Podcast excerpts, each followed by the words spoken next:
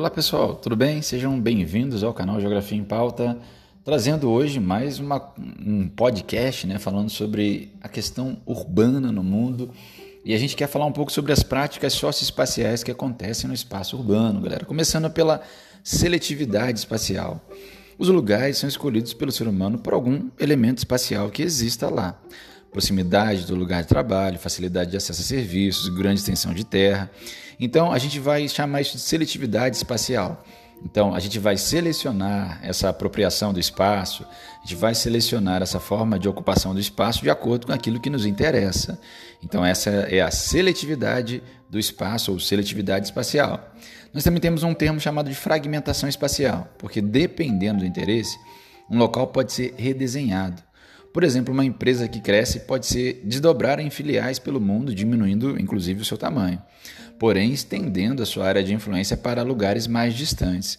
Então, quando isso acontece, a gente pode chamar isso de fragmentação espacial muito importante no mundo globalizado, porque diminui custos produtivos e torna as empresas mais competitivas. Então, elas vão se subdividir em filiais e se espalhar por diferentes lugares para fazer o seu processo produtivo. Outro termo importante é antecipação espacial. Quando uma atividade se fixa em um local antes que haja infraestrutura para ela, isso pode ser visto como uma especulação imobiliária, quando os terrenos são comprados para a construção, por exemplo, de apartamentos, antes de um shopping ser construído em determinado local. Então, essa antecipação espacial está diretamente relacionada à especulação imobiliária, que é uma valoração do terreno de maneira muitas vezes complexa e delicada e que tem muitos interesses por trás, né, galera? Você consegue antecipar determinados empreendimentos, investimentos de infraestrutura em determinadas áreas, o que faz com que a venda de terrenos também seja antecipada e isso gere recursos e ganhos pela especulação imobiliária é, por alguns setores ligados à, à questão da, do terreno, tá? do venda do terreno, da comercialização dos, dos espaços. Então a gente chama isso de antecipação quando grupos imobiliários, por exemplo, podem ter inclusive acesso a informações privilegiadas de investimento que podem acontecer em determinada área e por isso conseguem vender essas áreas, terrenos dessas áreas, casas, fragmentos desse terreno para conseguir um bom valor antes que essas obras de infraestrutura venham necessariamente a acontecer nesse lugar, tá, galera? Então, isso a gente chama de antecipação espacial. Outro termo importante é marginalização espacial. Uma região pode ser desvalorizada por algum motivo. Por exemplo, se uma praia é afetada por uma intensa erosão, o trecho do litoral perde o valor da terra e as pessoas podem começar a vender suas casas. Então, infelizmente, devido a diferentes fatores, determinadas áreas do espaço geográfico podem se tornar marginalizadas e dia após dia perderem continuamente seu valor, porque um fator está interferindo diretamente na desvalorização desse espaço. A gente vai chamar isso de marginalização espacial, tá, galera? Marginalização espacial, fica atento aí. Um dos termos mais significativos quando a gente pensa em urbanização e que você vai ver muito quando a gente fala de urbanização nas questões de geografia. Segregação socioespacial. O espaço urbano é apropriado de forma desigual, já que cada classe social tem uma renda diferente. Enquanto as classes mais ricas se fixam nos lugares mais valorizados, as populações mais pobres elas tendem a ocupar lugares mais marginalizados. Assim a gente vai se formar várias ilhas dentro de uma mesma cidade. Então, galera, a segregação socioespacial ela se retrata pela diferença de apropriação do espaço geográfico e de construção, inclusive, desse espaço geográfico a partir da renda.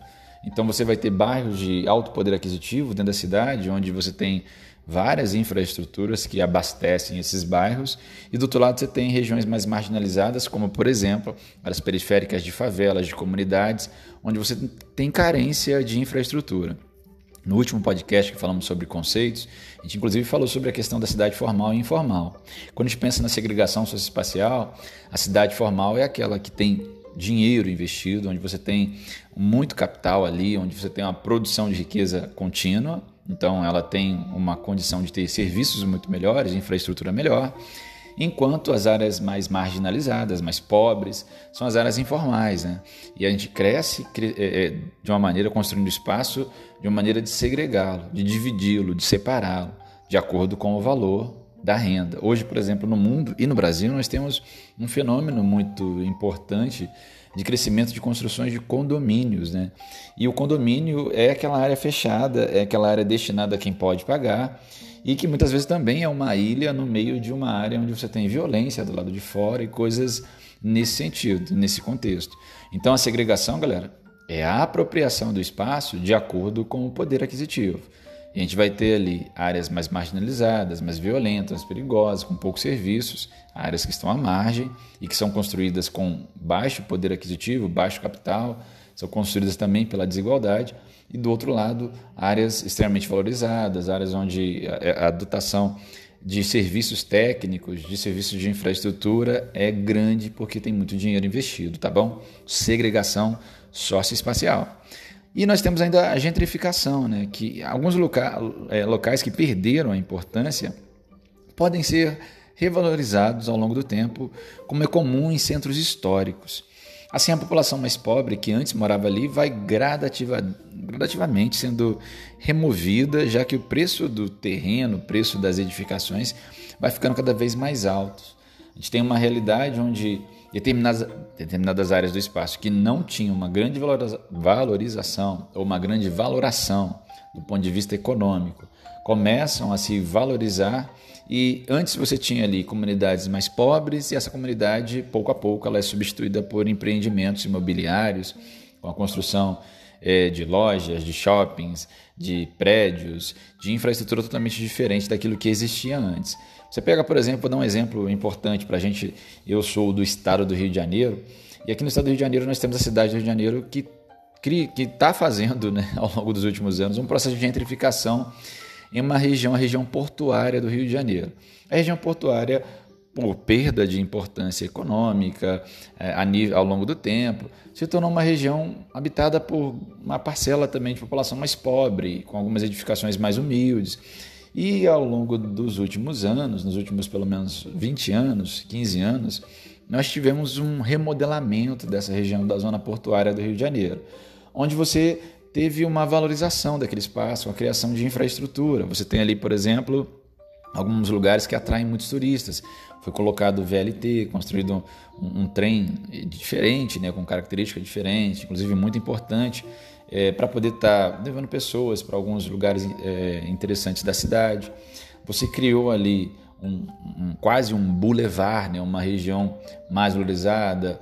Você remodelou prédios antigos, aquela área ali tem, teve um redesenho com muita coisa relacionada, por exemplo, ao grafite, que tornou inclusive mais interessante, remodelou o calçamento, criou alguns espaços que atraem muitas pessoas, como o espaço do Museu do Amanhã, é, o Museu de Arte do Rio, o Museu, é, é o, o Aquarrio. Agora você tem uma grande roda gigante ali, uma das maiores do Brasil, que também atrai bastante gente.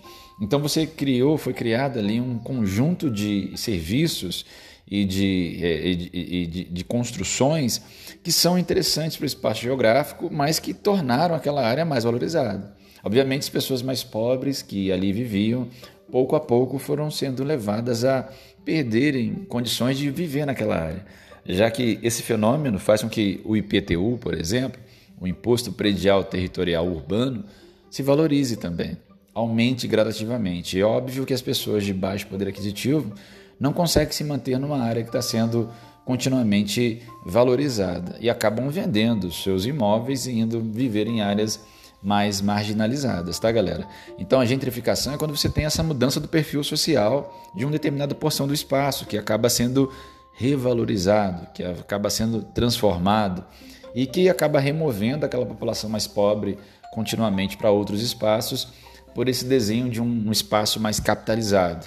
Então isso, esse processo que começou lá nos Estados Unidos, a gente chama ele de gentrificação e ele tem acontecido em diferentes espaços no nosso país e no nosso mundo. Galera, a gente fica por aqui. Daqui a pouco a gente volta falando mais um pouquinho de urbanização, ainda falando um pouquinho de rede, hierarquia urbana, de impasses de, que a gente vai ter no, no, no, mundo globalizado.